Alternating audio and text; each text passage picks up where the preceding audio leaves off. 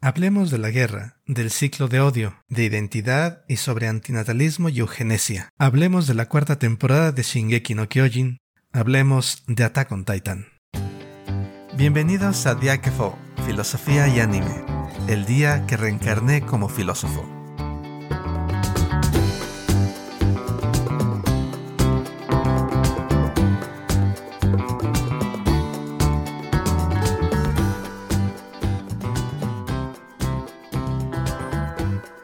Bienvenidos de nuevo a otro episodio de Diakefo. Mi nombre es Javier y hoy continuamos con nuestra serie dedicada a Attack on Titan. En esta ocasión contaremos con la presencia de un estimado amigo. Hoy tenemos el placer de dar la bienvenida a Lalo, mejor conocido como Eduardo, o al revés. Y ya que hemos platicado, Lalo, que eres fan de Attack on Titan y también te interesa la filosofía, qué mejor que para hablar del final de la cuarta temporada, o quizás de la primera mitad de la cuarta temporada, hay que invitar al buen Lalo. ¿Qué tal, Lalo? ¿Qué te llama la atención del anime? ¿Qué te interesa también de la filosofía? Hola, ¿qué tal? ¿Cómo están? Jav, Aquiles. Espero se encuentren bien. Pues, hola, mi nombre es Lalo. Soy, soy maestro de inglés, pero también estudié filosofía. ¿Por qué me gusta el anime? Creo que hay muchas cosas interesantes en el anime. Eh, mi primer anime que recuerdo fue Los Caballeros del Zodiaco. Casi todos los vimos a la misma edad. Yo todos lo recordamos. Exacto. tenía unos siete años, yo creo, seis, con Sailor Moon también. Y Dragon Ball, ¿por qué no? Ese trío de anime. Ya cuando tenía unos 16 años, volví a... Me adentré un poquito más en el mundo del anime, comenzando con una de las series que apenas acabo de acabar, Naruto, ¿no? Eh, muy, muy interesante. De ahí a partir, a partir de ahí fue cuando comencé a ver más animes y comencé a ver toda la trama eh, que se encuentra detrás de la historia. Creo que eso es lo más interesante del anime. Además de todas, todas estas batallas, todos estos giros argumentativos en, en el anime lo, lo hacen demasiado interesante. Y pues sobre la filosofía que me interesa, bueno, creo que es eh, demasiado importante a mí, mi autor favorito es Jean-Paul Sartre. Mm. Uno de los temas que más me interesa es la libertad y el cómo convivir con los demás. Creo que es este eso lo que me llama la atención y pues la relación que yo hago con el anime y la filosofía es todo esto que les comenté, ¿no? Todo lo que encuentras en el en la trama, no nada más este aquellos aspectos psicológicos del cara de los personajes, aquellos eh, lo que la historia te dice en sí. Sí, claro. Creo que eso es muy importante y muy interesante de analizar a través de los ojos de la filosofía y a través de los ojos del espectador también. Excelente, excelente Lalo. Pues bueno, entonces Javier, ¿de qué vamos a platicar? Muy bien, mis estimados, pues hoy nos toca discutir la cuarta temporada de Attack on Titan y un dato interesante es que el estudio encargado para la animación de esta temporada no es el mismo que estuvo a cargo de las temporadas anteriores, esta vez eh, está a cargo del estudio Mappa. Ahora una pequeña eh, introducción o resumen a la historia. La historia nos introduce en el mundo de los elegidos, un grupo de niños elianos quienes podrán heredar el poder de alguno de los nueve titanes convirtiéndose así en guerreros del ejército de Marley. Con ello, podrán redimir las culpas heredadas y por las cuales todo el mundo los repudia y los considera demonios. Pronto en la historia, vemos algunas caras conocidas. Rainer y Jig se presentan como fuertes guerreros portadores del poder de los titanes, aunque tras las últimas batallas ha quedado evidenciado que los titanes pronto serán armas obsoletas. Es por ello que la mejor estrategia para la nación de Marley será recuperar al titán fundador. Lo que nadie sospecha es que el enemigo está al acecho. Excelente. Pues así ya tenemos el escenario tendido y vamos a, dar la palabra a nuestro invitado especial del día de hoy. ¿Cómo viste, Lalo, esta, esta última temporada? Eh, bueno, para comenzar, aquí les have, creo que se me hace muy interesante el hecho de que nos presenten eh, primero este cambio de, de argumento en la trama el hecho de que primero nos decían que eran, era el fin del mundo, bueno, al menos eran los últimos pobladores en la Tierra que estaban al acecho de los titanes y, y acabando, pues ya con, este, se dan cuenta que hay otras naciones. Entonces, primero nos avientan a los eldianos en, la isla de Paradis a, enfrentarse contra todos los demás. Eh, creo que eso es este, muy interesante. También el hecho de que nos presenten a ya todos los portadores de los titanes, ¿no? Ya nos presentan a Orco, nos presentan al titán cargador, al titán martillo de guerra. Entonces ya vamos conociendo un poco más. Además de que también nos dan un poco más de background sobre lo que es esta historia de todo, de cómo los titanes comenzaron a surgir y por qué, por hay una pelea, ¿no? Porque eh, el por qué Rainer y Berto atacaron a, rompieron estas barreras que encerraban a los eldianos en la isla de Paradis. Eso es realmente interesante. También, este, hablando sobre la animación, las batallas son geniales. Esa batalla que tiene Eren contra el titán martillo de guerra es súper genial. Creo que no, no le puedo pedir muchísimo. No se le puede pedir nada esta cuarta temporada porque creo que lo dio. Aunque creo que sí tendríamos que esperar qué es lo que nos va a traer la segunda parte. Y creo que como todos nos quedamos eh, pendientes y emocionados sobre cómo va a evolucionar. Claro, claro, pues mira, creo que algo que se ha venido manifestando ya desde finales de la tercera temporada, pero que ahora es uno de los puntos centrales para la trama, es la guerra. La justificación que se puede dar para hacer una guerra. ¿no? Durante las primeras temporadas nos traían más con el tema de la supervivencia, más con el tema de evitar la aniquilación. Pero ahora, en, en, el primer capítulo, luego, luego, nos meten a las trincheras, ¿no? Y nos meten al conflicto bélico. Además, no solo es eso, sino encontramos otro ambiente familiar a los periodos de guerra, que es eh, sectores de población repudiados y sometidos eh, incluso en guetos, ¿no? Pero bueno, igual y esto lo podemos tocar un poco más adelante porque ahorita, para empezar, creo que lo de la guerra nos trae un buen punto de referencia como para echar este buena plática. No sé, ¿tú qué opinas, Aquiles, al respecto de esta nueva perspectiva que nos comparten en esta temporada? Como dijeron los dos, es un cambio de perspectiva por un lado y es y ese cambio de perspectiva nos trae un, un tema que quizás ya lo habíamos pensado desde antes, eh, en la parte de la guerra, de la violencia organizada, pero ahora se nos refriega en la cara desde el primer momento en que empieza el primer episodio de esta temporada.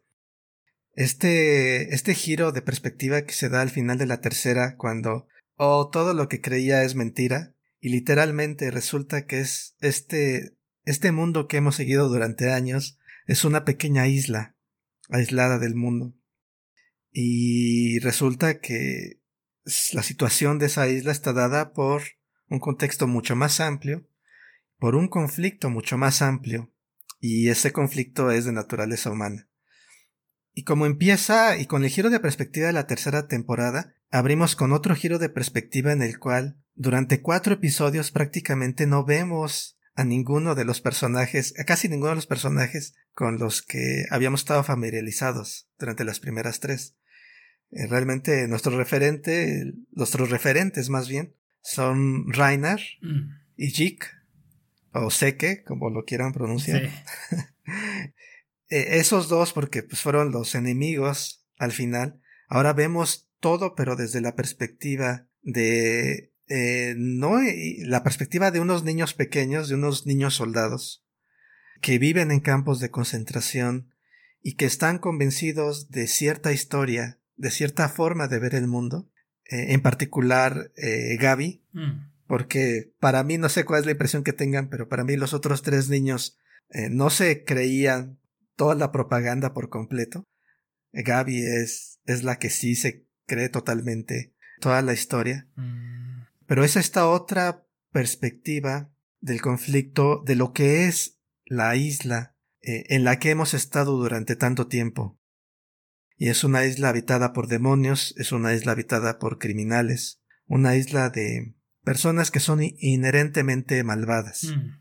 Y lo, lo que tú bien decías, tú Javier, este el tema, ¿cómo justificamos eh, destruir al otro. Exacto. ¿No? ¿Cómo, ¿Cuáles son las razones que tenemos para que ocurra algo como la guerra? O sea, ¿cómo alguien en su sano juicio es capaz de ir y matar deliberadamente a otro ser humano y no accidentalmente, no en la emoción del momento, sino como parte de un plan estratégico deliberado eh, y organizado, que es la guerra. Entonces, ¿cómo justificamos la guerra? Es la primera pregunta. Y para mí el, un tema que para mí es el papel de la memoria, el hecho de cómo recordamos, cómo pensamos de nosotros mismos, está muy vinculado con lo que consideramos nuestra historia. Por ejemplo, si somos herederos de un país, puede ser Chile, puede ser España, puede ser Estados Unidos, puede ser México. A nosotros se nos enseña una historia desde pequeños. Claro. Y, y aprendemos a apropiarnos de esa historia. Es lo que nos pasó a nosotros, es lo que nosotros hicimos.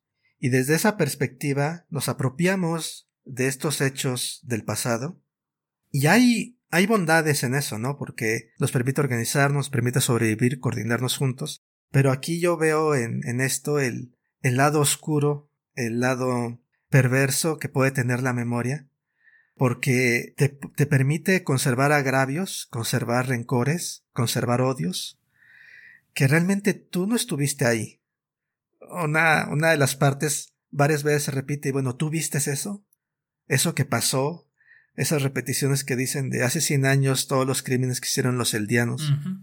Y, y o luego cuando le cuentan, no es que eh, los atacamos nosotros a los de la isla y por eso nos vinieron a atacar. Ahorita podemos hablar en más detalles sobre claro. todos estos acontecimientos cuando hacen su aparición terrorífica el escuadrón, la legión de exploradores, eh, vestidos todos de negro, pero bueno, este papel de la memoria, en donde eh, la memoria, así como nos sirve también, a veces me hace pensar que estaría bien olvidar, saber olvidar, tener un control sobre esa parte porque traernos esos rencores, esas ideas, esos agravios del pasado, perpetúan el conflicto. Y lo dejo aquí, a ver, no sé qué piensan eh, Lalo Javier. Eh, me parece muy interesante lo que acabas de decir, Aquiles, este hecho de la memoria. Y esto me recordó a un gran un filósofo muy famoso. Sí, sí. Walter Benjamin. ¿No? ¿Qué es lo que dice él? Una de sus más grandes frases. La historia es contada por los vencedores. Entonces, ¿qué es lo que pasa? ¿Qué es lo que pasa con Gaby, el personaje de Gaby? Como bien lo dijiste, ella se traga toda esa historia que le cuentan sobre el pueblo de Eldia, a pesar de que ella no lo vivió, ¿no? Y ella asume, ella hace este, sí, ella asume este papel de tengo que expiar mis pecados uh -huh. que mis antepasados hicieron. Un, este, algo que, que ni siquiera ella vivió, que sin embargo le ha sido contado. El problema sería, ¿no? ¿Cuál, ¿Cuál sería ese punto de vista si los eldianos contaran su historia? Sí. Es, creo que ese es un punto muy interesante, el saber quién cuenta la historia y cómo la cuenta para que uno pueda tener ese tipo de pensamientos, ese tipo de culpas, ¿no? ¿Cómo cargas aquello uh -huh. que tú supuestamente hiciste? Tú, y digo tú porque car cargamos esa historia en, en nuestras espaldas y cómo, cómo librarnos de esta carga. Porque, por ejemplo, eso también es algo muy interesante que estos personajes, estos elegidos hacen, que a pesar de que pelean por el pueblo de Marley, nunca son reconocidos como iguales. Uh -huh. Siempre serán menos. Entonces la pregunta aquí sería, ¿cómo, cómo limpias esas culpas que nunca fueron tuyas? Uh -huh. ¿Cómo te paras enfrente del otro para ser reconocido como igual? A través de esta historia ya contada. Creo que es una pregunta muy interesante. Bueno, voy a hacer un pequeño comentario sobre la guerra que también eh, Half trajo a colación. ¿Qué es sobre la guerra? No hay dos motivos y creo que puedo encontrar dos motivos en el personaje de Eren. Eren es un personaje muy que da mucho uh, mucho pensar. Sí. Y el primer motivo por el que él pelea es por la libertad, ¿no? Eso creo que es lo que significa la tropa de reconocimiento. La tropa de reconocimiento es ese deseo de libertad en el cual tú, te encuentras encerrado entre estas murallas, pero siempre existe ese deseo de libertad. De lo que sea, en este caso lo que pasa en Shinjeki no Kyojin es que te enfrentas a titanes. Pero en la vida diaria, ¿no? Siempre nos enfrentamos a esas necesidades que llevamos. Sean las que sean necesidades económicas, necesidades físicas, necesidades eh, emocionales, pero siempre estamos llenos de necesidades y siempre tratamos de pelear para alcanzar nuestra libertad. Ese es un motivo que encuentro en el personaje de Eren. Y mientras que en el caso de los marleyenses, pues tenemos esa, ese motivo de querer expandirse, ¿no? Una guerra colectiva. Mientras que Eren tiene una pelea individual, es una guerra. Los marleyenses tienen esta guerra colectiva por el querer expandirse. Entonces ahí hay un, choque, ¿no? Un choque entre, entre individualidades y libertades. Excelente, muy bien. Este, pues si me permiten, igual traigo otra cuestión aquí que podría ser de interés y creo que conecta con cosas que han estado mencionando, ¿no? Y es este, es esta idea de las cadenas de odio, ¿no? Eh, la podemos ver en dos sentidos. Por un lado es esta cadena de odio que se ha dado a través de la historia, como bien mencionaban ustedes, eh, en la memoria, ¿no? Y en el aprendizaje que se da de generación en generación. De, pues nosotros odiamos a los de allá. Sí. Porque hace mucho tiempo nos hicieron algo muy malo. Y los de allá nos odian a nosotros porque nosotros respondimos hace mucho tiempo, ¿no? Este, de cualquier punto de vista, la cadena de odio se perpetúa y, se va manteniendo de generación en generación hasta incluso el caso donde lo bien lo comentaste, Aquiles, ¿no? Y tú no estuviste ahí, ni siquiera lo viste, no te afectó. Creo que es uno, una de las eh, discusiones más fuertes dentro de la propia historia. Y sin embargo, sigues con la rencilla, con el, con el odio, ¿no? Pero bueno, otra forma de leer las cadenas de odio es el repudio. las personas de Marley tienen odio contra los eldianos, ¿no? Y su odio inmediato es contra los eldianos del gueto, con los que viven en su propia ciudad. ¿no? Eh, y los llaman Akuma, ¿no? Demonios, ¿no? Este, los ven como unos sangre sucias porque pues tienen esa capacidad de convertirse en titanes por ser herederos directos de, de Ymir. Pero a su vez estos cuates del gueto eh, y principalmente vemos la caracterización en los eh, algunos de los niños guerreros pero principalmente en Gabi tienen este odio contra los eldianos de Paladin, ¿no? Los de la isla. Y ellos a su vez los llaman Akuma, los llaman demonios, y los consideran herederos de la maldición de Ymir, ¿no? Entonces es curioso ver cómo también socialmente se expande esa cadena de odio, ¿no? Es aquellos que dominan repudian y relegan a los otros, ¿no? Y los que son repudiados y relegados también encuentran a quien repudiar y relegar, ¿no? Y esto se podría volver hasta círculo vicioso en el sentido que los de Paladin también van a odiar a alguien, ¿no? Sí. En este caso podrían ser a todo el mundo porque los exiliaron, ¿no? Este, han sido vistos como los apestados. Me parece interesante ahí cómo se puede conectar la cuestión de la justificación de la guerra con una cuestión identitaria. Una cuestión de nosotros somos esto y nuestra historia nos marcó de esta manera. Pues bueno, sobre este aspecto, ¿qué ideas tendrían ustedes? ¿Qué opinan?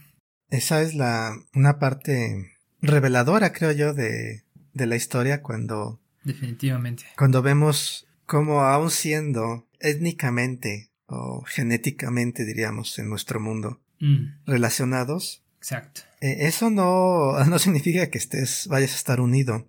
Hay, la circunstancia histórica es determinante eh, de, de, qué alianzas y de cómo nos concebimos y esta parte de la identidad. Eh, somos lo que somos no solo porque compartimos una historia, sino quizás también porque en algún punto de esa historia compartimos ciertos enemigos comunes. Hubo una oposición a, no sé, ahorita se me ocurre, no está para nada tan fuerte ya en la actualidad como lo que vemos aquí en Attack on Titan, pero yo recuerdo que, he tenido la impresión que luego en países latinoamericanos eh, ha estado esta, esta oposición hacia la colonia española, por ejemplo. Ah, claro, claro. Los siglos de colonialismo. Y, y, nos forjamos en esa identidad de, de, ser pueblos hermanos por esa historia compartida de opresión. Y, y forma parte de, de lo que constituye nuestra identidad. E independientemente de nuestra nacionalidad, esa es una parte común que tenemos ahí. Y, y esta, esta cuestión de que para mí lo que trae es que esta parte de la identidad no solamente se compone de cosas positivas, sino también ha surgido de cosas, de eventos terribles y muchas veces eh, circunstanciales. Y estas circunstancias está encuentro lo que mencionaba Lalo. Por un lado, el deseo de ser libre, de ser igual, de ser, de ser respetado. Y por el otro, la, este impulso muy natural, no sé si llamar, usar esa palabra o más bien ese impulso fácil de entender, que es el deseo de expandirse, de tener recursos, de asegurar tu posición. Hmm. Ah, ahí está este personaje muy interesante que es otro ejemplo curioso de identidad, que es Willy, Ah, el claro. heredero de los Tybur, eh, que es un eldiano, pero está en la cumbre de Marley. Hmm. Eh, es el más, la persona más poderosa del país. Eh, en un país donde los eldianos eh, están en la parte más baja. Correcto.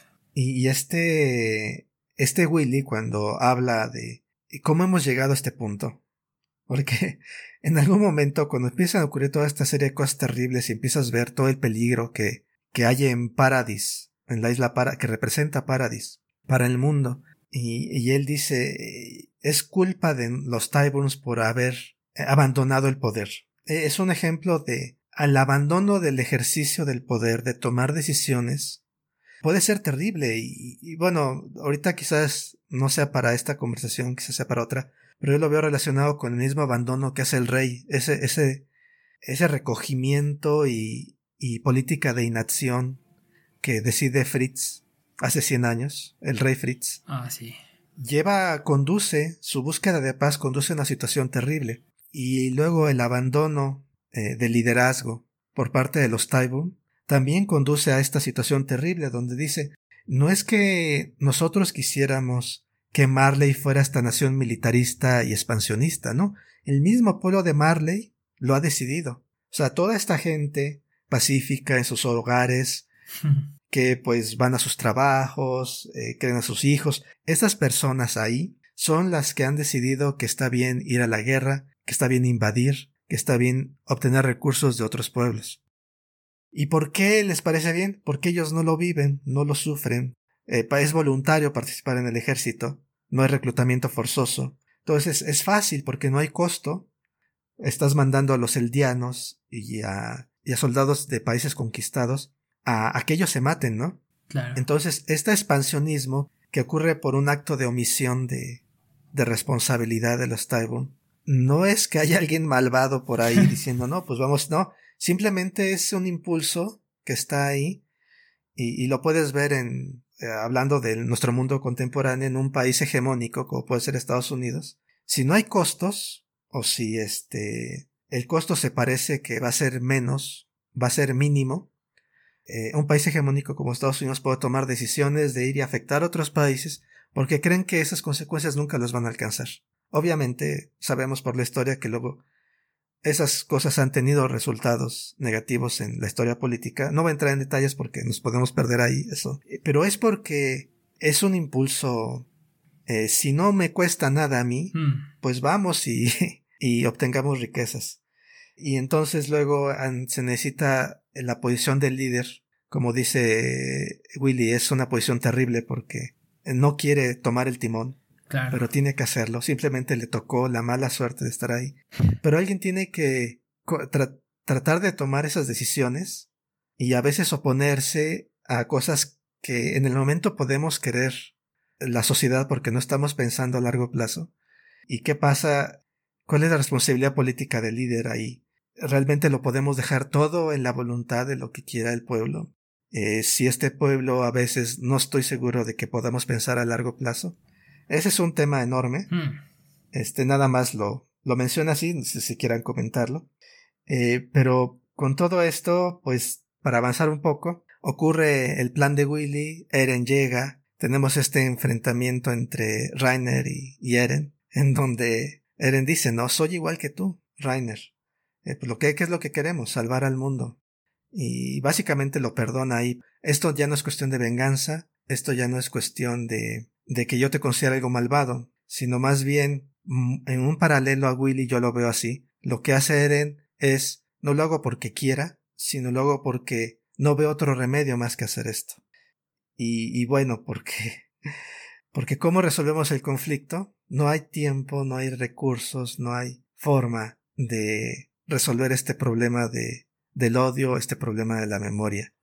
Y bueno, sé que dije muchísimas cosas. Eh, a ver qué, por dónde quieren continuar.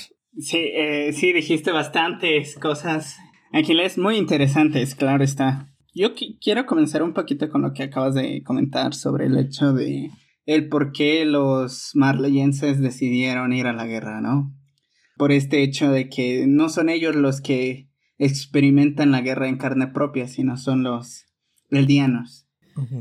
Eh, aquí lo que veo son dos, eh, dos categorías. Uno es de la ignorancia, este conocimiento mediático que tenemos de cómo las cosas suceden cuando realmente no somos, uh, no los vivimos, ¿no? ¿Y por qué es una ignorancia? Porque, pues por eso mismo, porque no lo experimentamos en carne propia, no sabemos el dolor ajeno, simplemente vemos las noticias, ¿no? ¿Qué es lo que pasa hoy en día mucho cuando hay guerras en otros países. Eh, tal nación atacó a otra y ves que están bombardeando y pasa todo esto. Pero ¿qué dice uno en, qué dice uno con su vida, no? Pues continúa, ¿no? La vida continúa y haces caso omiso de. Entonces este hecho de no saber lo que las cosas son nos hace ignorar mucho, mucho de las personas. Y esto lo quiero relacionar con lo que comentabas hace, hace eh, poco, ¿no? Sobre cómo podemos romper estas cadenas de odio que la historia nos ha atado.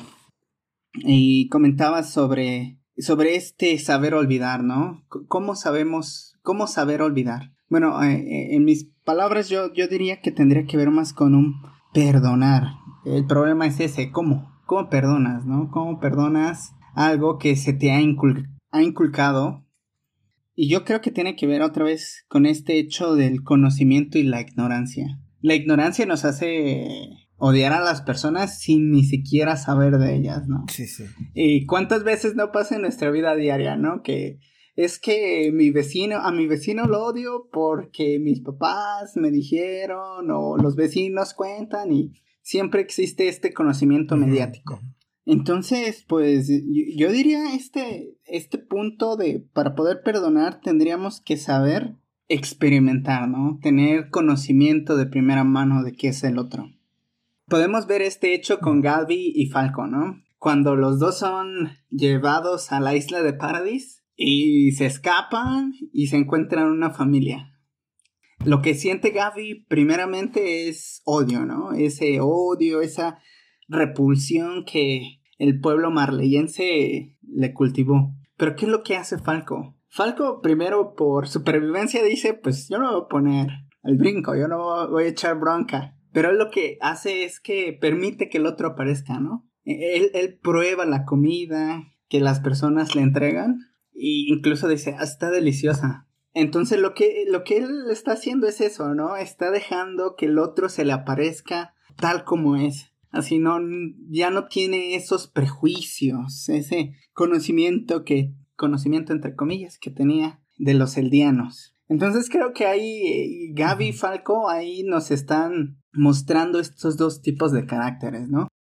Uno en el que te acercas al otro con todos los prejuicios que se te inculcaron o que tú mismo has creado y el otro es a pesar de que es un lo hace por instinto de supervivencia sí deja al otro aparecer. Y creo que vamos vamos por ahí no el hecho de cómo romper estas cadenas de odio cómo llegar a perdonar. Y ahí lo dejo. Muy bien muy bien este coincido con esta lectura es eh, en definitiva las posibilidades para superar los discursos de odio, esas formas de pensarlo, tienen que ver con eh, la relación que podamos mantener con quienes nos estamos enfrentando, ¿no? Y ciertamente es un tópico importante para decir que podría llegar a superarse este conflicto, el conflicto entre los habitantes de la isla y los habitantes del continente, ¿no? Y, e incluso del mundo entero. Se pone en esos términos, ¿no? Y, y bueno, lo curioso es que llega a haber estos puntos de unidad. Hay esa escena justo antes de del ataque de Eren y bueno, de los, los de Paladin a, a la ciudad, eh, hay un discurso de Billy, de, de Willy, que es justamente como unámonos para encontrar un mejor futuro, ¿no? Ahí encuentran ese punto de motor, ese punto de cambio, ¿no? Y por lo que te describen unos momentos antes en ese mismo capítulo, eh, parece que los eh, Marley, los las habitantes de Marley eh, o la nación de Marley había sometido a otros pueblos también, pero precisamente eh, al darse cuenta que ya no va a tener los recursos eh, armamentísticos, en este caso los titanes, para ser la cabeza en la guerra, pues necesita alianzas, ¿no? Y, lo interesante es que esas alianzas podrían llevar a un camino de paz, pero no, lo que van a hacer es eh, tratar de conseguir más poder, ¿no? En este caso se, se plantea como... Ah, se me fue el nombre, es el retumbar, ¿verdad? Sí, retumbar. El retumbar, ¿no? Que hasta este punto del anime no se plantea qué es el retumbar, o sea, más o menos te dan algunos vistazos, pero todavía no, no se sabe exactamente qué es, ¿no? Eh, sin embargo, parece ser un arma lo suficientemente potente como para espantar al resto de las naciones. Y por el otro lado, en la isla encontramos otra alianza, la alianza de los sometidos, por el pueblo de Marley también, eh, con los de la isla de Paradis. Y ellos se están juntando para boicotear, ¿no? Estos planes de la nación de Marley. Y e, es, chistoso, ¿no? Cómo sí pueden tener estos vínculos de unidad, eh, estos vínculos que los llevan a mejores situaciones a ellos. Sin embargo, los están usando, o al menos en la trama de esta historia, los usan eh, en el sentido de superar a un enemigo en común. El giro es perpetuar la situación de la guerra.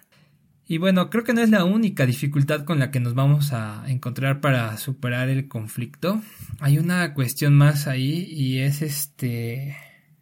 Es mencionada en, eh, en un discurso que da Eren, cuando todavía no te dicen que es Eren, que anda disfrazado como de herido de guerra, ¿no? Y justo le dice a Farco que estamos en el periodo de guerra y eso nos está destrozando física y mentalmente Parece que las condiciones son las que nos llevan a eso. Los únicos que podrían decirse que están ahí en ese infierno por voluntad, voluntad propia serían los héroes, ¿no? O tal vez villanos también.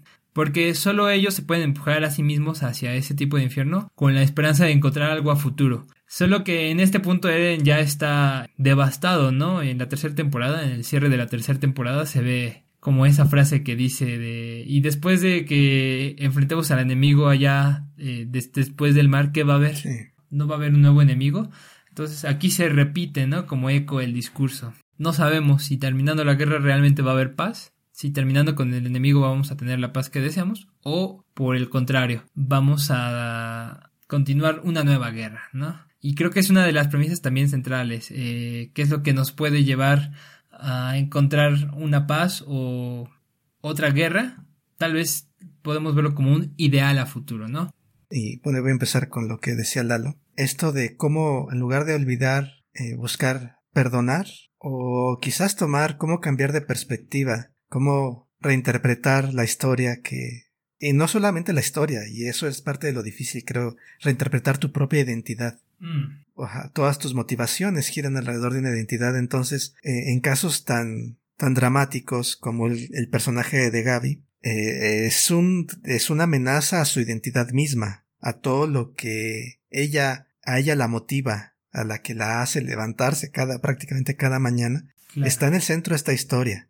Para reinterpretar esta historia es replantearse a ella misma, y eso hace terriblemente difícil este, esta acción de, que bueno, no es olvidar, que sería perdonar o también podemos la reinterpretar. Mm. Y esto lo quiero relacionar con lo que, eh, bueno, creo que también Lalo mencionó esto, del conocimiento. Mm. Es en la medida en que podemos conocer más sobre el mundo, es que podemos, tenemos estas oportunidades de reinterpretarlo. En lugar de olvidar, aquí la opción parecería sería salir e ir a conocer.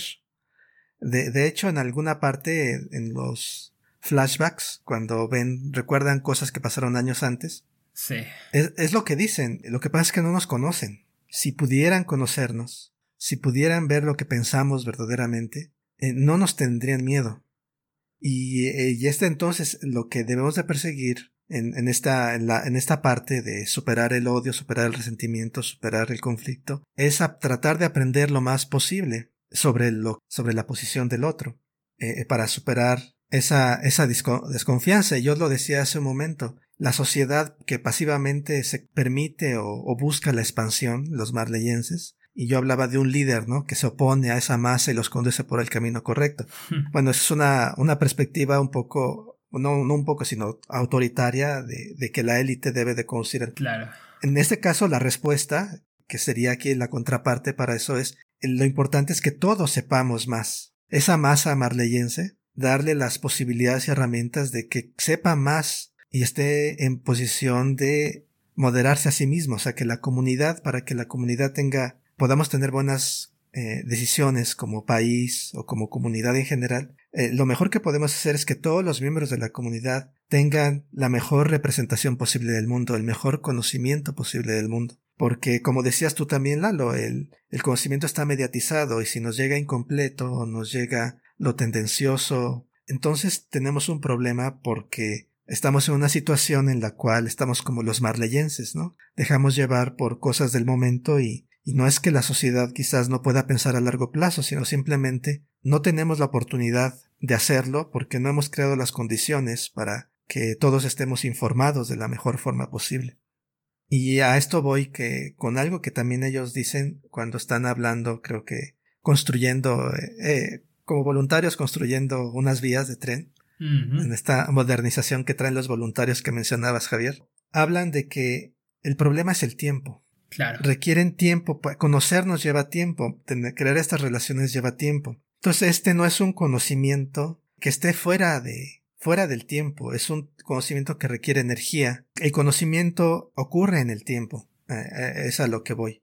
Entonces, no es algo abstracto que simplemente absorbes. En el caso de, de Falco, quizás esta ruptura, esta separación de, eh, de todo lo que había vivido, ocurre durante esa conversación entre entre Eren y Reiner, ¿no? Él al principio no entiende, pero eso le causa un shock a Falco y empieza a cuestionar muchas cosas, ¿no? Lo que presencia con Reiner es una nueva perspectiva para él. Gaby es mucho más difícil, entonces ella básicamente a base de golpes físicamente tiene que experimentar al otro para darse cuenta de lo que es. Tiene que convivir con la, con la familia. Para esto, bueno, giro un poco el tema y, y la, la muerte de Sasha es, es un acontecimiento que arroja luz sobre muchas cosas acerca del conflicto. Mm. Sobre el hecho de que estas personas que están muriendo tienen familias, que bueno, es simples cosas circunstanciales quién vive y quién muere. Y en particular yo traigo, ahora hemos estado hablando todos estos minutos, la mayor parte del tiempo sobre el conflicto y cómo superarlo. Y para mí es la actitud de, del papá de Sasha, del señor Blaus, cuando habla del bosque. Sí. Es, Sasha se perdió en el bosque y, nunca salió de él. Y, fue a otro país, disparó a gente, le dispararon a ella. Y lo que creo que debemos de hacer es sacar a los niños del bosque, asegurarnos de que no se queden atrapados de él. Nosotros debemos de resolver este problema, eh, salirnos de esa, de esa jungla, de ese conflicto. Esa creo que es una de las respuestas, momentos de comprensión de, de las circunstancias, de perderse en el conflicto eh, que creo que apuntan hacia lo que hemos estado tratando de, de elucidar todo este tiempo. Y bueno, lo dejo ahí, nada más, bueno, me gustaría sus comentarios sobre los cambios que ha habido en este tiempo de la tercera temporada a la cuarta. Este, obviamente, Sasha muere, pero también vemos Hanji eh, está sufriendo en el papel de, de, Erwin, en el rol de Erwin. Claro, claro. Este, atrapada, no sabe, no puede decidir, no puede confiar en Eren y en Jik y se paraliza, ¿no? Y, y, la que antes buscaba la libertad de información y la investigación ahora se lo niega a los periodistas hmm. y, y, y, todo este movimiento contrarrevolucionario que hay en la sociedad del Diana que lo que busca ahora un líder fuerte que los va a liberar un líder capaz de tomar decisiones difíciles que y ese es Eren y básicamente se apoderan del poder en nombre de, de Eren, esta contrarrevolución que cree no tenemos otra opción, tenemos que ir a la guerra y estos líderes ya no están sirviendo el propósito para el cual fueron elegidos. Muy interesante, Aquiles, lo que acabas de comentar. Y creo que sea un gran ejemplo de ruptura con esas cadenas de odio es el que muestra el papá de Sasha, ¿no? Como, como ya lo comentaste. Otra de las razones que no comenté es esta, ¿no? La venganza la venganza que tenemos para iniciar una guerra. Y ahí tenemos este ejemplo que no importa si la persona que te provocó un mal es de otra nación o es de tu misma identidad, el deseo de venganza es incluso más fuerte. Porque lo comento, hablando de esta escena en donde el papá de Sasha perdona a, Gaby, tenemos también el joven que quería, que quería que Sasha fuese su novia, ¿no? Que la amaba. Nicolo. Nicolo, exactamente. Entonces, es ahí en donde vemos que sí, lógicamente para romper estas cadenas de odio se necesita perdonar, pero no nada más es un perdonar eh, un perdonar que va por palabras, ¿no? Sino tenemos que tener una actitud completamente fuerte para poder aceptar ese dolor, porque a pesar de que en la animación no vemos en que el papá de Sasha sufre, creo que todos estamos de acuerdo que en su interior sufría, sufría, ¿no? Sufría el hecho de que alguien nuevo que él considera ya parte de su familia, Gaby, mató a su hija, ¿no? Entonces, es una actitud realmente valiente de una persona madura y muy fuerte, ¿no? Y hablando de Hanji, yo lo que puedo decir es esto que las generaciones pasadas nos heredan, ¿no? Esta carga que tenemos de cumplir las expectativas del otro. ¿Por qué, ¿Por qué Hanji se encuentra afligida? ¿Por qué no se encuentra feliz? Porque tiene que cumplir unas expectativas que todos esperan y que cumpla, ¿no? Tiene que estar a la altura de Erwin. Porque si no está a la altura de Erwin, se siente, se siente mal. Y es esta, eh, todas estas cargas que vamos acumulando en nuestras espaldas, que no nos dejan vivir bien, ¿no? Y no lo comento nada más con el personaje de Hanji, sino con, otra vez con los eldianos del gueto, ¿no? Ellos son los que tienen esa carga que todos sus antepasados le dijeron, no, pues ahora tienes que cumplir esto para poder, este, redimirte. Es una carga que con el tiempo se va volviendo pesada y, más pesada, ¿no?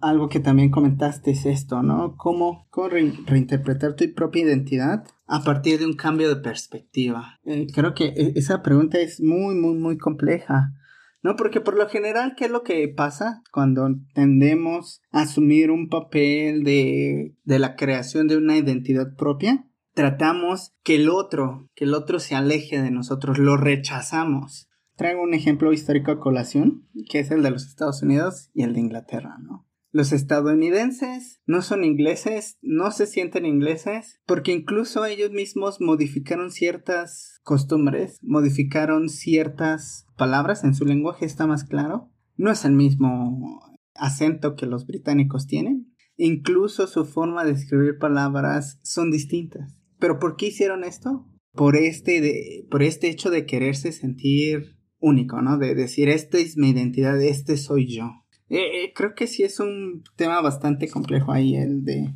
saber cómo, cómo reinterpretar tu propia identidad, ¿no?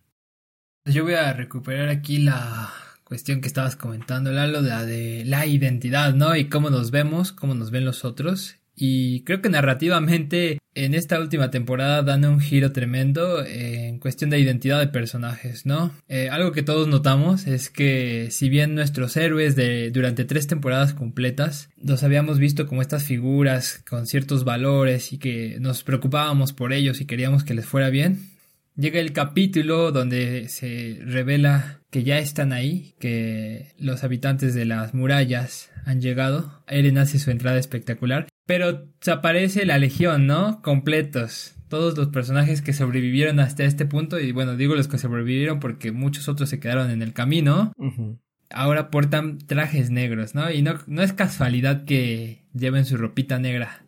Es una forma de decirnos, miren, aquí están sus héroes, pero a vista de estos pobladores, no son héroes, son villanos, todo lo contrario.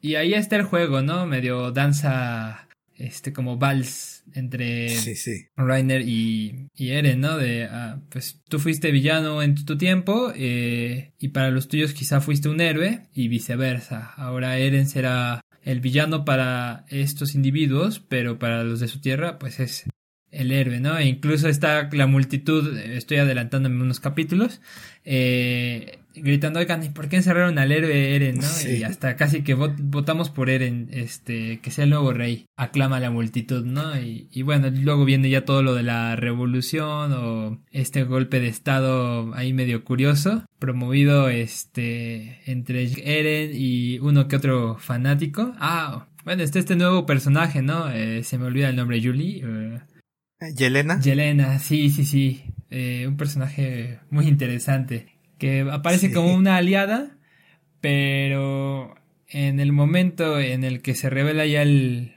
el segundo giro importante de la historia, esa eh, rebelión de Eren contra los de su propio su propia tierra, este, ella da como la puñalada trapera, ¿no? La antigua aliada ahora este traiciona, ¿no? Y de una manera increíble. Pero bueno, regresando un poco a la conversión, eh, creo que esta es una temporada llena de conversiones, ¿no? Donde no podemos definir tan claramente este es héroe, este no es héroe, este es bueno, este no es bueno, ¿no? Voy a regresar un poquito. En la segunda temporada también tiene una conversación ahí medio profunda entre Eren, eh, Rainer, Bertorto y creo que está Ymir está Ymir también por ahí, ¿no? Y, como que ellos no quieren traicionar a sus amigos, eh, me refiero a los que hicieron en la Legión, pero es su deber, ¿no? Y ahí como que ya deberíamos empezar a haber olido algo curioso, ¿no? Como de, esto no puede ser simplemente este, el villano y ya, ¿no? Debe haber algo profundo para que estén haciendo todo lo que están haciendo. Eh, y bueno, nada que los cambios son sorprendentes, ¿no? Este, una serie llena de giros y en esta cuarta temporada dan uno de los más brutales a mi gusto. Y bueno, en general serían como las observaciones que tengo respecto al cambio de los personajes. Bueno, hay, creo que en cada uno de los temas que hemos hablado podríamos quedarnos y clavarnos. Eh, pero bueno, para mí queda, queda uno más. Eh, antes nada más quería comentar muy rápido el, eh, cuando tú, Lalo, hablabas de, del rechazo de Estados Unidos a Inglaterra, yo también pensé en cómo se forjan las identidades de los países latinoamericanos y es en la mayoría de ellos es en el, en el rechazo de España. En particular pienso en, en, en las historias de países latinoamericanos, en concreto en México, donde eh, se aprende que nos identificamos o los libros de historia tienen que identificarse, identificarnos más con los países, con los nativos, ¿no? Nos vinieron y nos conquistaron o nos explotaron. Eh, y, y, la parte de la herencia española como que se deja, no se le refuerza porque en el momento en que se crean estos países, mm. pues están separándose de España y no pueden decir, bueno, eh, queremos lo español y al mismo tiempo crearse como entidades separadas. Entonces es una necesidad histórica el que, bueno, ¿qué podemos buscar en nuestra historia que nos integre? Y está en, en el caso de México está los, me, los mexica, quizás en este, en Perú estén los incas y así nos asociamos con lo que había aquí antes y pero realmente venimos de pues de la interacción de de estas dos culturas sabemos que hubo un invasor y todo esto pero bueno hay un rechazo en, el centro de esa identidad. Si me permites un comentario hiper rápido, Aquiles, eh, es súper rápido lo irónico, ¿no? Como yo entiendo y veo, eh, a la vez vemos también la forma en que idolatramos y admiramos a los venidos de otras regiones y en especial a los europeos, ¿no? Y tanto así que lo ves en la televisión y por muchos años se decía, ¿no? En las telenovelas, pues puras güeritas son las actrices principales, ¿no? Igual esto no tiene nada que ver con Shingeki no Kyojin, pero este me pareció como no, no lo podía dejar pasar. Este, o sea, en discurso sí decimos, no, no, este, mueran los gachupines y vivan los mexicanos, ¿no? ¿Y qué, qué somos los mexicanos? Ah, pues los descendientes de los mexicas. Pero, eh, y uno diría, ah, bueno, es que son productores y son de Televisa, son los ricos los que ponen a los güeritos. Pero ¿cuántos millones no vemos las telenovelas, no? Entonces, este, no sé, hay algo que no me cuadra ahí. Y por muchas décadas, por muchos siglos, ha habido un rechazo fuertísimo a las culturas indígenas. Pero bueno, eso es punto y aparte, y un día debemos de hablar de ello. Eh, seguro que hay un anime, un manga, una película que toque un tema que nos permita hablar de ello. Pero bueno, para otra ocasión. Sí, este, no, sí, ese es un tema, es un tema enorme, ya que no, te puedes escarbar un poco detrás de la identidad Mm, y, de cómo la vivimos particularmente ya en este mundo, no en el mundo de, eh, ficticio, que creo que la razón por la que Shingeki no Kyojin es una obra tan interesante es porque retrata estas contradicciones claro, claro. y, y, y, y estas complejidades de la identidad que, que muy bien ha- han señalado ustedes dos. Y bueno, el, el tema, un tema que creo que no podemos dejar pasar es es este, es una transformación también, yo lo veo así, eh, no sé si estén ustedes de acuerdo, del personaje de Jik o, o Seke, Ah, el hermano mayor de Eren, que durante todo este tiempo, hasta creo que el penúltimo episodio de esta temporada, es el villano frío eh, que está dispuesto a matar al que sea calculador, nadie sabe lo que Mm. piensa, este, la bestia, ¿no? Con sus planes este, terribles y que trai- y traidor y todo esto. Eh, pero este giro que se da, eh, él, surge de, de una familia abusiva, realmente, del, abuso y del abandono, el desamor de, de sus padres que lo ven nada más como un instrumento para sus sueños de liberación, sus sueños de restauración. Eh, su hijo nada más, no es nada más que un- una herramienta. Y, y, y, y su enorme sufrimiento por tratar, su enorme esfuerzo por complacerlos y su sufrimiento al, al ver que no puede hacerlo. Todo este sufrimiento que él, que él sufre de niño y de joven, no nada más por el rechazo de su, el rechazo del pueblo eldiano en general, sino el rechazo mismo de su familia por no estar a la altura de las expectativas, que algo que también ya mencionaba Eduardo. Este sufrimiento, el único alivio que encuentra él es con su predecesor, este otro titán, este investigador, que es el primero que le da palabras de, de, de aprecio sinceras claro. en el cual eh, la revelación de que el titán fundador puede alterar los cuerpos físicos de los eldianos. Jik ahí se revela como uno de los personajes más, no, no lo quiero llamar emocional, sino emocionalmente motivados de la serie. Eh, él no es calculador, es todo lo contrario. Él está motivado por eh, su vida de su infancia llena de sufrimiento y por la idea de que si hacemos esto, el sufrimiento se va a acabar. Mm, Y para él es que no nazcan más eldianos. No los dice, no habla de, de matar, no habla de, de este, de guerra, simplemente que se dejen, dejen de nacer. Eso es todo. Y el sufrimiento, no va a haber gente como yo que tenga que sufrir en este mundo, este sufrimiento que traen los, los titanes. Y bueno, y es la pregunta, eh, cuando has sufrido de esa manera, rechazado por todos, y encuentras con el poder de acabar con el sufrimiento. Eh, esta pregunta, ¿no?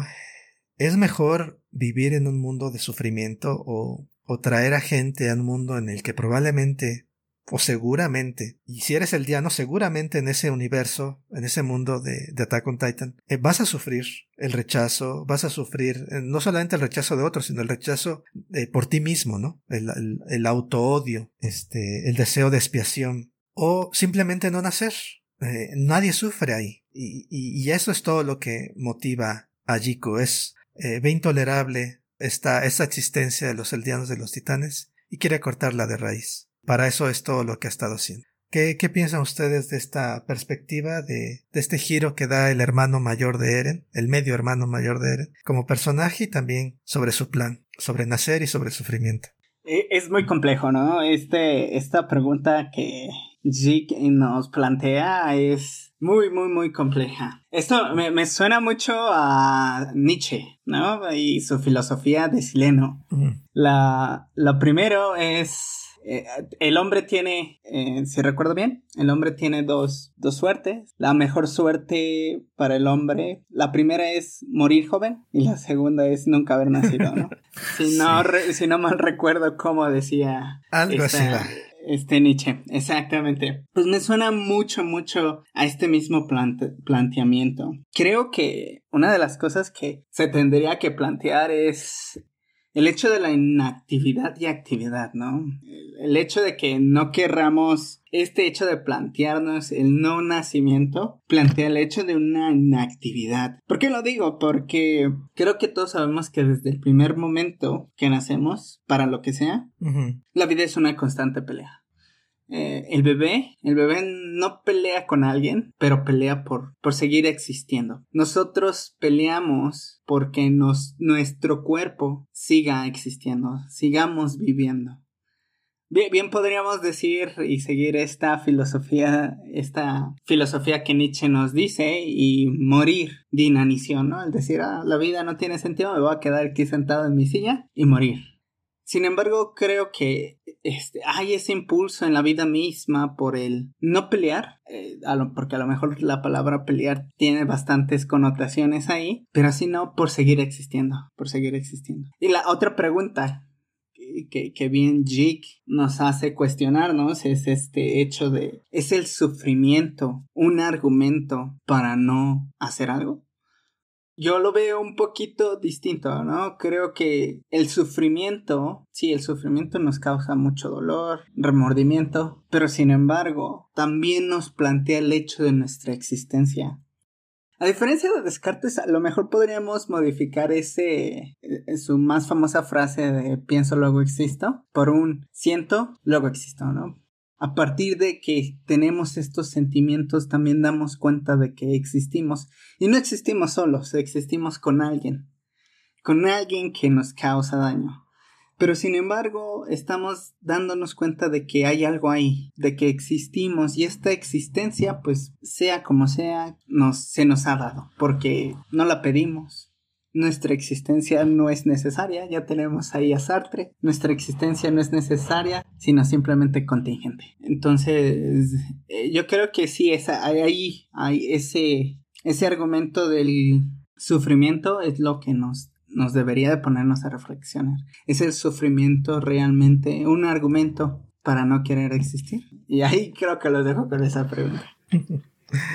Muy bien. Yo voy a tocar desde otro flanco y yo me voy a ir un poco más por las preocupaciones bioéticas al respecto. Es decir, claramente se está hablando aquí de un plan de eugenesia o eutanasia cultural o endémica, ¿no? Es decir, este, vamos a acabar con un sector de la población que genera problemas, ¿no? Y, lo, que me parece interesante es que seguramente se han planteado y pensado este tipo de casos en relación a situaciones que podríamos encontrar en nuestra vida o en, más bien en nuestra realidad, ¿no? Este bueno, el caso creo más paradigmático serían los exterminios, eh, por ejemplo, los que hacían los, eh, los nazis con los judíos, por ejemplo, eh, y de bueno, si matamos a todos los judíos, igual ya este, se acaba como eh, esta peste, ¿no? O, como lo vieran ellos, no sé cómo lo, los identificaban, pero seguro era peor porque peor que peste porque para meterlos en los campos de concentración y hacer todas las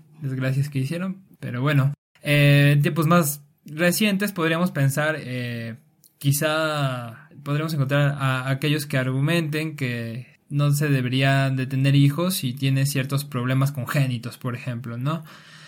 Y bueno, ahí hay una forma de control, control del cuerpo, control de la vida, control de quién sí puede reproducirse, quién no puede reproducirse. Y bueno, en, Visto en estos términos, creo que la propuesta, el plan detrás de, lo que está dando eh, es pues una coerción a las libertades y a los derechos de las personas. Sí, podríamos decir que va a ser más pacífico o, o bueno, por lo menos no van a vivir en un mundo lleno de odio porque de hecho no van a vivir. Pero eh, la cuestión es, eh, no los estás dejando decidir, ellos simplemente van a tener que asumirlo, ¿no? Y bueno, el mundo va a continuar, pero sin la existencia de ellos ni de sus posibles futuros descendientes. ¿no? Eh, igual y uno podría ponerse en el plan de, bueno, es que los titanes son potenciales armas de guerra y en ese sentido aquellos que tengan la genética para convertirse en titán ya son un peligro para el resto. Sin embargo, para mí es muy radical decir, eliminémoslos y ya. o en términos más pacíficos, como lo plantean eh, en el plan de Jig, eh, solo que ya no tengan hijos y ya. O sea, sí es pacífico, pero igual creo que es demasiado fuerte para... O sea, hay más posibilidades, ¿no? Este... No es un análisis profundo este, evidentemente, pero creo que ahí se asoman cuestiones. ¿Y tú qué nos dices, Aquiles? Hay, hay diferentes formas de pensar esto sobre la existencia o optar por la no existencia. En este caso es una imposición, em, pero bueno, ahí quizás eh, voy a cortar un poco fino o más fino de lo necesario. El, la imposición, creo, la coerción sería para los que están vivos, porque eh, Jiki no quiere matarlos ni nada a los que están vivos, nada más quiere que se vuelvan estériles, básicamente. Ahí es la coerción, ahí no les está pidiendo su opinión, porque si nos pensamos en los que todavía no han nacido, a ellos no se les pregunta si quieren nacer tampoco. Claro. El mismo acto de llegar a la vida es un acto de coerción. A mí no me preguntaron, ¿quieres vivir? No, eres arrojado al mm. mundo, simplemente. Y muchas veces ni aquello que se arroja al mundo, ni lo decidiste tú, ni lo decidieron tus padres, porque ellos tampoco saben qué clase de persona están trayendo al mundo. Entonces, tú también eres, puedes verlo como una imposición que la vida trae sobre tus padres porque ahorita estoy pensando en esta, en este impulso de la vida, en general, ampliándolo más allá de lo meramente humano, en el impulso de la vida que nos impulsa a reproducirnos. No nos pregunta, oye, fírmame aquí este contrato y a partir de tu decisión vas a empezar a experimentar atracción por otras personas. No, no, naces con eso, te viene dado o te viene impuesto, lo podemos ver de las dos formas y el mismo movimiento de la reproducción de la especie, continuación de la especie, eh, es un movimiento que nadie nos preguntó. Mm. Nadie nos dijo, oye, así están las cosas, vas a nacer en este mundo, eh, a presión aceptar o cancelar, ¿no? no, no, simplemente ya estás aquí. Entonces, eh, bueno, sí, hay una, hay una, hay violencia ahí en el sentido de que se niega, se niega la, realización de este impulso de reproducirse por parte de, de Jico. Y bueno, hay una pregunta interesante, ya viéndolo un poco más allá de, de, este poder fantástico de volver estéril a toda una etnia. Eh, el, punto de vista que trae en lo personal de traer personas o no al mundo eh, como individuos, como parte de tu vida, de decir traer o no tener hijos, ¿no? Este, si este mundo, el mundo en el que vives, o la sociedad en la que vives o la situación personal en la que estás. Dices, bueno, quizás va a ser un mundo de sufrimiento. ¿Hasta qué punto debe de... ¿Tiene derecho aquello que no existe? Y hay muchas preguntas ahí. ¿Tiene derecho ese alguien que todavía no está? ¿Hasta qué punto es una imposición también traerlos al mundo? Porque es obvio que no lo pueden pedir si todavía no son. A menos que creas que existen como almas, espera, formados en la cola para ser encarnada. Están ahí en el Y tú dices, no voy a tener hijos. Y dices, ching, pues voy a tener que esperarme al otro, ¿no? a menos, a menos que eso esté ocurriendo, no le estás negando nada a nadie si no tienes hijos. Eh, bueno, y este es un argumento ya, o sea, no estoy ahorita proponiéndolo para quien aquellos que le interesen este tema, ya que hoy estamos citando filósofos. Yo también voy a citar, voy a mencionar uno, es este David Benatar, David Benatar, eh, así se escribe, o sea, como se oye en español, David Benatar. Eh, su libro se llama eh, Mejor no haber sido el dolor de llegar a la existencia, que es una postura filosóficamente argumentada acerca de por qué es mejor. ¿Por qué siempre es mejor que no traer hijos a tenerlos? Habla de una simetría entre el placer y el dolor. Y bueno, este, quien le interesa este tema, este, esta pregunta de cuál es la obligación de o no obligación de tener o no tener hijos y cuál es la culpa o la carga que adquieres con tenerlos, etcétera. Bueno, este libro presenta una postura que puede ser de, interés. Y bueno, nada más para cerrar, o sea, este es un tema muy amplio, no lo vamos a agotar en esta, en esta parte y, hay mucho, mucho que discutir definitivamente, en particular en una época como la nuestra, en donde eh, muchas personas, ya sea por presión económica o por eh, simplemente la situación del mundo dicen, oye, ¿sabes qué? Mejor no tengo hijos. Y otras que dicen, no, precisamente por la situación en que está el mundo, hay que tener hijos. Entonces, bueno, es un tema increíblemente interesante. Y algo, algo que me trajo a la mente Lalo hace rato, creo que el hermano mayor, Jiku, Jik, eh, representa eh, la pasividad, el aspecto de pasividad de, ¿sabes qué? Este, me rindo, ahí muere, esta vida está demasiado canija, le cortamos por lo sano y dejamos de toda esta lucha, toda esta búsqueda por persistir en la existencia. Y el hermano menor, Eren, el medio hermano menor, antes de que me lo recuerden, este, nuestros escuchas, el medio hermano menor, es el, es el, en la encarnación de la actividad, de la lucha por la vida a toda costa, por la supervivencia, por la exploración, por avanzar, por abrirse paso y que está dispuesto a hacer lo que sea por conseguir este, este objetivo. Entonces es intrigante cómo en este punto de la historia parecieran estar trabajando juntos, cuando eh, sus posturas durante todo el tiempo que los conocemos han sido opuestas. ahora que ya conocemos a, a, a Jik, eh, pareciera que es extraño, ¿no? Que Eren esté inclinándose por ese lado de la pasividad cuando su lucha ha sido por, por persistir, por sobrevivir, por, por defender su libertad. Si hay algún otro comentario que quieran hacer rápidamente, todo, obviamente todavía no vamos a acabar acá, hay todavía temas, este, estamos hablando ahorita de la cuarta temporada, eh, vamos a tener un episodio más después, pero ahorita sobre esos comentarios, si quieren decir algo, adelante. Pues, ¿qué, qué podemos decir de Shinjeki no Kyojin, cuarta temporada? Es, como pueden ver, eh, la temática da para plática y creo que le cortamos aquí más que nada por tiempo, ¿no? Pero yo creo que ustedes podrían platicar con sus amigos a partir de estas reflexiones que nosotros les hemos brindado y que ojalá sean de su agrado creo que con sus amigos, con un, un café en algún lugar, una noche estrellada, si es que son las estrellas, que por esa contaminación lo dudo mucho, pero bueno, este, yo creo que esto da, da para mucho. Eh, la trama, y como dije antes, no nada más la trama, sino también todo, toda la animación ha sido genial genial y no me queda más que decir que estoy ansioso por ver la segunda parte de esta temporada, a ver qué otras sorpresas nos trae, porque creo que es una de las de los adjetivos que podemos utilizar durante todo el tiempo de Shinjeki no Kyojin, ¿no? Que es sorpresivo. No te esperas todos estos giros argumentales que nos hacen, que no hacen otra cosa más que engancharnos más con ello. Eh, ¿Qué más puedo decir? Creo que es todo por hoy y muchas gracias, Jav. Jav, no sé qué te gustaría decir. Claro, claro, no, pues igual como siempre se disfruta mucho la charla y pues a seguir dándole, yo creo que tendremos más oportunidades para hablar de este fabuloso anime, ya viene una nueva temporada, entonces, bueno, más bien segunda parte. Pues bueno, uh, tocará ni modo, ¿verdad? Hay que verla y hablar de ella. Pues. ¿Qué nos queda? Como si no nos gustara, ¿verdad? ¿Qué nos queda? Pero bien, entonces, no, gracias a ustedes y como siempre a nuestros queridos podescuchas, pues por aquí andamos. Sí, claro que sí.